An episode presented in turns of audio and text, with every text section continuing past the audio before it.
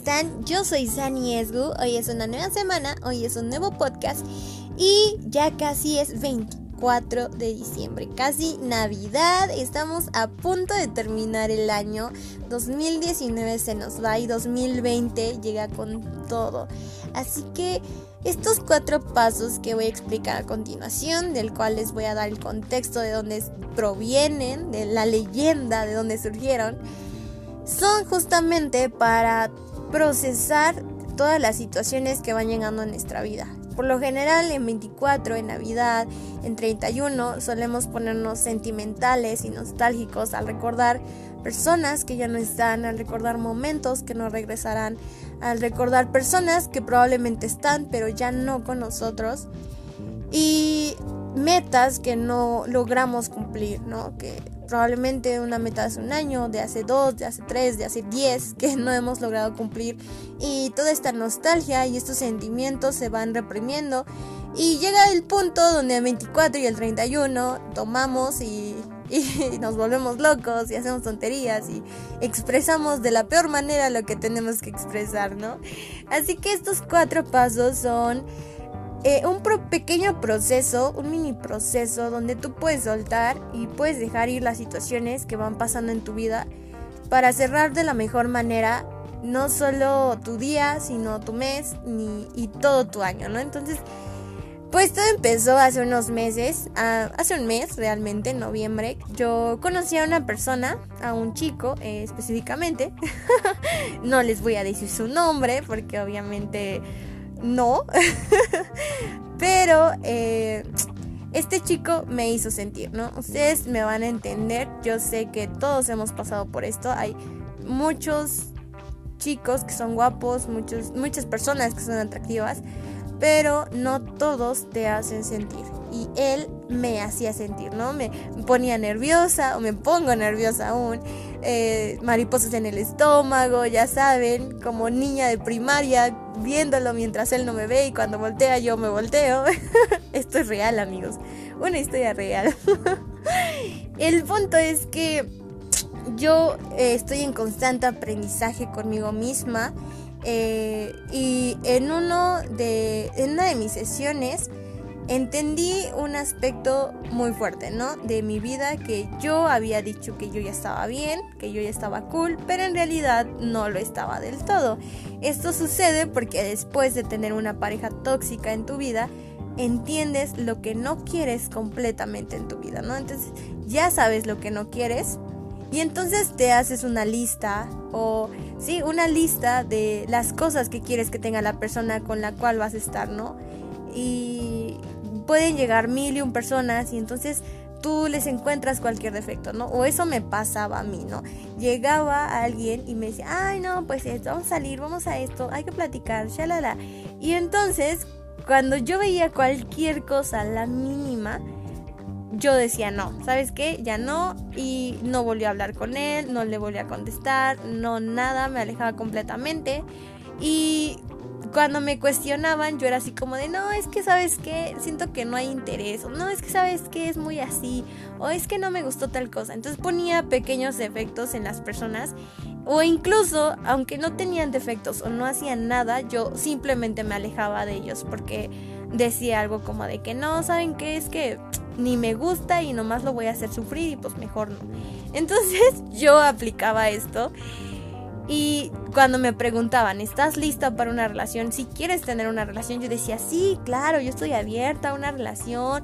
Cuando llegue la persona indicada, ya tengo ahí mis puntitos en el tablero de lo que quiero y cómo lo quiero. Y si no es eso, no lo quiero, ¿no? Entonces, pues así me pasaba. Y cuando tomé esta sesión y puse una lista de mis miedos, eh, mi doctora me dijo, ¿sabes qué? Eh, ¿Por qué el miedo a no encontrar una persona que cumpla con tus expectativas? Y yo digo, no, pues es que siento que es muy difícil y la verdad es que sí tengo miedo de no encontrar a alguien que llene todo esto, ¿no? Y me dijo, es que tú no tienes miedo de no encontrar a alguien, tú tienes miedo de encontrar a alguien, o sea, tú tienes miedo de volver a enamorarte. Y yo dije, no, o sea, yo no tengo miedo, yo estoy dispuesta a volver a enamorarme. Y me dijo, no, Y entonces me comenzó a hacer preguntas, ¿no? Y yo al dar respuestas podía entender que ella tenía razón, que yo realmente tenía miedo de volver a tener una relación, porque ese miedo en realidad me estaba protegiendo de algo, que era volver a sentirme lastimada, destruida, destrozada, sin energía y completamente sola. Entonces, ese miedo me estaba protegiendo de volver a sentirme así. Pero todo esto cambió cuando llegó alguien que realmente me hacía sentir. Y bueno, entonces entré en este conflicto de que, ok, siento esto por esta persona, pero él claramente no siente lo mismo por mí. Y así como yo no elijo de quién enamorarme, tampoco él lo hace. Y él no puede elegir sentirse enamorado de mí o sentir algo por mí, ¿no? Entonces, eh, igual él no está dispuesto, igual él tiene su lista de cosas que quiere en una persona porque ya tuvo a alguien tóxico, porque ya tuvo malas experiencias, pero él no está abierto a esta posibilidad y entonces también tiene este este círculo en su mente donde va a encontrar a alguien que tenga todo lo que él quiere, ¿no? Y entonces esto no va a funcionar. Entonces yo dije, ok, esto no va a pasar, no va a funcionar, pero ¿qué hago? Porque ¿cuántas veces no por una persona te alejas de muchas otras? No por una persona destruyes cosas o, terminas dejando oportunidades buenas para ti, ¿no? Y esta persona está en mi círculo de amistad y a, mis amigos los quiero mucho, son muy talentosos, me han apoyado, está en mi círculo eh, donde yo aprendo, donde yo mejoro como persona, donde yo siempre estoy reforzando conocimientos. Y entonces fue como, ok, no me puedo cerrar completamente pero tampoco puedo evitar sentir lo que siento. Y entonces, ¿cómo manejo estos sentimientos? ¿No? ¿Qué hago? ¿Cómo lo hago? no quiero dejar de hablarle porque igual sería súper inmaduro y él no tiene la culpa de absolutamente nada. Él ni siquiera sabe que me gusta. Entonces, ayuda, ¿no? O sea, ¿qué hago? Y ahí fue cuando yo encontré estos cuatro pasos que me han apoyado muchísimo y que yo sé que si ustedes lo aplican también les va a ayudar como no tienen idea. No solo en el aspecto sentimental, sino en todos, o sea, en lo económico, en lo social, en lo familiar, en lo personal, en todos los aspectos. Es un pequeño, es un pequeño proceso, como ya les comentaba, donde pueden reforzar y alimentarse y, o sea, no alimentarse literalmente, pero retroalimentarse, aprender y soltarlo, porque de nada sirve tenerlo ahí. Entonces, el primer paso es tomarlo, ¿ok? Voy a hacer una metáfora, espero que me entiendan. Supongamos que tu tía, la que te cae súper bien y no es nada chismosa, te regala algo. Y entonces tú dices, ok, mm, gracias, ¿no? Entonces ahí lo dejas, ¿no? Sí, ahí déjelo, tía. No, no lo quiero tocar, gracias, ahí déjelo, ¿no? Ahí después veo qué es. Entonces, esto pasa, ¿no? ¿Cuántas veces llegan cosas o situaciones a tu vida, pero no las tomas, simplemente las ignoras o las rechazas o ah, no, no las ves, o sea, no las quieres ver, sabes que están ahí, pero no las quieres ver, ¿no? Yo en mi caso eh, sabía que me gusta, o sea, veía al tipo este, pero yo me hacía ideas de que no me gustaba, ¿saben? Decía como de, no, no me gusta, solo me gustan sus ojos, no, no me gusta, solo me gustan sus pecas, no, no me gusta, es que velo, o sea, esto y esto, no, no, no me gusta. Entonces no lo podía tomar, ¿saben? No podía tomar lo que estaba viniendo en mi vida. Entonces... El primer paso es tomarlo, ¿ok? Tomar el regalo feo de tu tía. Ya sabes que es feo, obviamente ya sabes, ¿no? Pero tú lo tomas. Y otra cosa es aceptarlo, ¿no? Porque una cosa es, ok, él está ahí y está simpático, pero no me gusta. O sea, está simpático, sí siento algo por él, pero no me gusta. Entonces no lo estoy aceptando.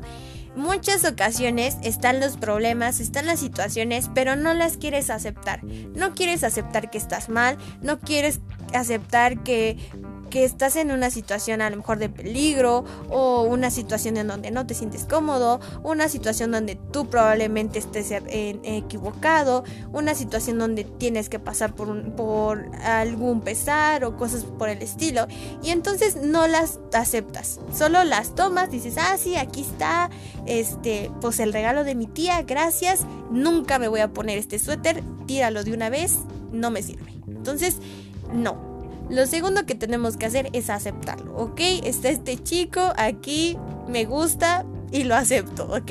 Sí, me hace sentir lo que nadie me ha hecho sentir en muchos años y no sé qué hacer, ayuda, ok, vamos bien. El tercer paso, y es súper importante, de verdad es súper, súper importante, y es donde muchas personas a veces se quedan ahí, es sentirlo.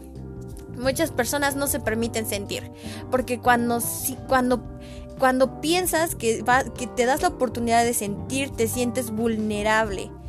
Y eso es un gran error de quieres sentir. No puedes reprimir tus sentimientos. Reprimir tus sentimientos o emociones es lo peor que puedes hacer. Entonces nunca reprimas, por favor. Entonces, no por el hecho de sentir quiere decir que estás vulnerable. Una cosa es que sientas y otra cosa es que no pienses o que estés tonto o tonta. Entonces, no eres vulnerable, ¿ok? Pero permítete sentir. Entonces, ok, ya tomaste ya viste el suéter feo, ya lo tomaste, ya aceptaste el suéter feo de tu tía y ahora te lo vas a poner y vas a sentir cómo se siente tener ese suéter feo, ¿no? Ese suéter feo color marrón que te queda horrible a tu piel, pero está bien. Te lo vas a poner y entonces vas a sentirte, eh, vas a sentir ese suéter, ¿no? En mi caso fue, ok, ya sé que me gusta y voy a sentir. Ok, no voy a evitar estar con él para no sentir lo que siento, ¿no? Si en algún momento mis amigos me invitan a una reunión y él va a estar ahí, yo voy a ir y no voy a evitar el verlo o no voy a prohibirme estar con mis amigos y disfrutar un buen momento solo por evitar sentir lo que siento por él. ¿Entienden mi punto? Muchas veces por evadir una persona nos perdemos de, cosas, de situaciones, de momentos increíbles con mi familia, con mis amigos, en mi trabajo, en mis proyectos, solo por evitar sentir. Entonces, permítete sentir. Y el número cuatro y el más importante, y es súper importante, y probablemente el que cuesta más de todos, es dejarlo ir. ¿Ok? De nada te sirve ese suéter feo, ya lo sentiste, ya lo viste, ya lo tomaste, ya lo aceptaste, ahora déjalo ir. Tal vez a alguien sí le va a gustar, ¿no? A ti no, a alguien más sí, déjalo ir, no es tuyo, o sea, te lo regalaron, pero ya lo viste, ya lo sentiste, adiós. Déjalo ir, suéltalo, no te lo quedes. Entonces, eso es bien importante. ¿Cuántas personas están enojadas en algún punto y ya, ¿no? Termina y años después vuelven a sacar el tema conversación y esas personas se vuelven a enojar como no tienes una idea por la misma situación que pasó hace dos semanas o hace tres años o hace diez años porque no lo han dejado ir y de nada te sirve tener eso ahí guardado. Y entonces ese es el cuarto paso y es súper importante, ¿ok? En mi caso fue, ok, ya lo siento, no voy a dejar mis amigos, no voy a dejar de aprender, no voy a dejar este lugar por sentir lo que siento por esta persona que no siente lo mismo. Ahora me queda dejar ir este sentimiento. Y es lo que estoy haciendo. Estoy en el proceso de dejar ir. Puedo decir con firmeza y con seguridad que lo que siento va disminuyendo poco a poco, porque es un proceso del cual yo requiero aprender y que tomo este aprendizaje, ¿no? Del cual salió todos estos cuatro pasos que me han ayudado muchísimo. Igual el otra vez me pasó algo en mi trabajo. Yo tenía que estar en mi trabajo a las 5, ya me había dicho mi jefe, pero yo ya había hecho planes, entonces me marca mi jefe antes y me dice, ¿sabes qué? No vas a, no va a ser a las 5, tengo, tienes que estar aquí a la 1, ¿no? Y yo tuve que cancelar mis planes con mis amigos, ya los había, ya había planeado todo y tuve que cancelar todo porque mi jefe me marcó y el trabajo pues es trabajo, ¿no? Entonces yo realmente estaba muy molesta. Entonces lo primero que hice fue acordarme de mis pasos, obviamente, y dije, ok, tomo mi trabajo que quiero y que sí me gusta, pero que estoy odiando en este momento. estoy, estoy tomando mi responsabilidad, estoy aceptando mi responsabilidad de cumplir con mi trabajo. Estoy sintiendo todo este enojo, furia, decepción, tristeza y enojo, mucho rencor, por cierto. Pero al final lo voy a dejar ir Porque de nada me sirve estar enojada en mi trabajo y ya no voy a disfrutar mi convivencia o, mis amigos y tampoco voy a disfrutar mi trabajo si me quedo con esto. Entonces, sí lo siento porque no está bien reprimirlo y lo sé, pero también sé que lo debo dejar ir. Entonces me permito sentir mis emociones y después las dejo. Y entonces voy a mi trabajo y lo disfruto porque es lo que tengo y porque mi trabajo es importante y porque mi trabajo me gusta y lo disfruto. Entonces, estos son cuatro pasos que de verdad me han funcionado muchísimo, que los aplico, que lo aplico realmente casi en todas las áreas de mi vida, cada vez que me pasa algo, que es como de, ok, mi familia me está tratando súper mal y se supone que es mi familia, ¿ok? Lo tomo, acepto que no van a cambiar, que así son, todos tenemos defectos, ¿ok? Está bien. Sí, me siento enojada, me siento triste, se pasan un chingo, claro que sí. Y lo dejo ir porque al final son mi familia y los amo y sé que no hay nada que no haría por ellos porque son mi sangre. Entonces, este es un proceso muy pequeño, muy corto, pero que de verdad pueden aplicar en muchas áreas de su vida, que les va a funcionar muchísimo y que lo más importante es para que ustedes no se queden con eso, que lo puedan sentir, que lo puedan tomar, que lo puedan aceptar, que lo puedan dejar ir para cerrar de la mejor manera eso, cualquier situación que estén pasando y empezar las cosas de nuevo. Siempre, siempre se puede empezar, nunca es tarde.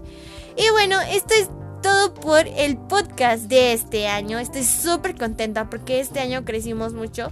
Fue un un pum en redes sociales eh, porque volví a abrirlas en canal de YouTube, en los podcasts. Estoy súper, súper feliz, estoy súper, súper orgullosa de mí y los quiero muchísimo. De verdad, gracias por todo el apoyo, gracias por estar al pendiente. Saben que yo estoy al pendiente de ustedes, pueden contarme cualquier cosa o cualquier situación en mis redes sociales y en algún punto lo hablaremos en el podcast. Yo los quiero muchísimo, les deseo todo el amor y toda la felicidad, toda la paz en este año nuevo, en esta Navidad, que se la pasen súper, súper bien. Pero más que nada que estén súper bien con ustedes mismos, que son lo más importante. Nunca lo olvides, tú eres lo más importante. Así que pueden escribirme a cualquiera de mis redes sociales. No olviden desearle feliz Navidad a todos y un feliz año nuevo. Yo los quiero muchísimo. Y nos vemos el próximo año con un nuevo podcast, con nuevos videos, con nuevos proyectos, con nuevas metas y esperemos que las cumplamos todas ahora sí. Yo soy Dani Esgo, les mando un enorme abrazo donde quiera que estén y un beso a todos. Feliz Navidad y próspero año nuevo. Adiós.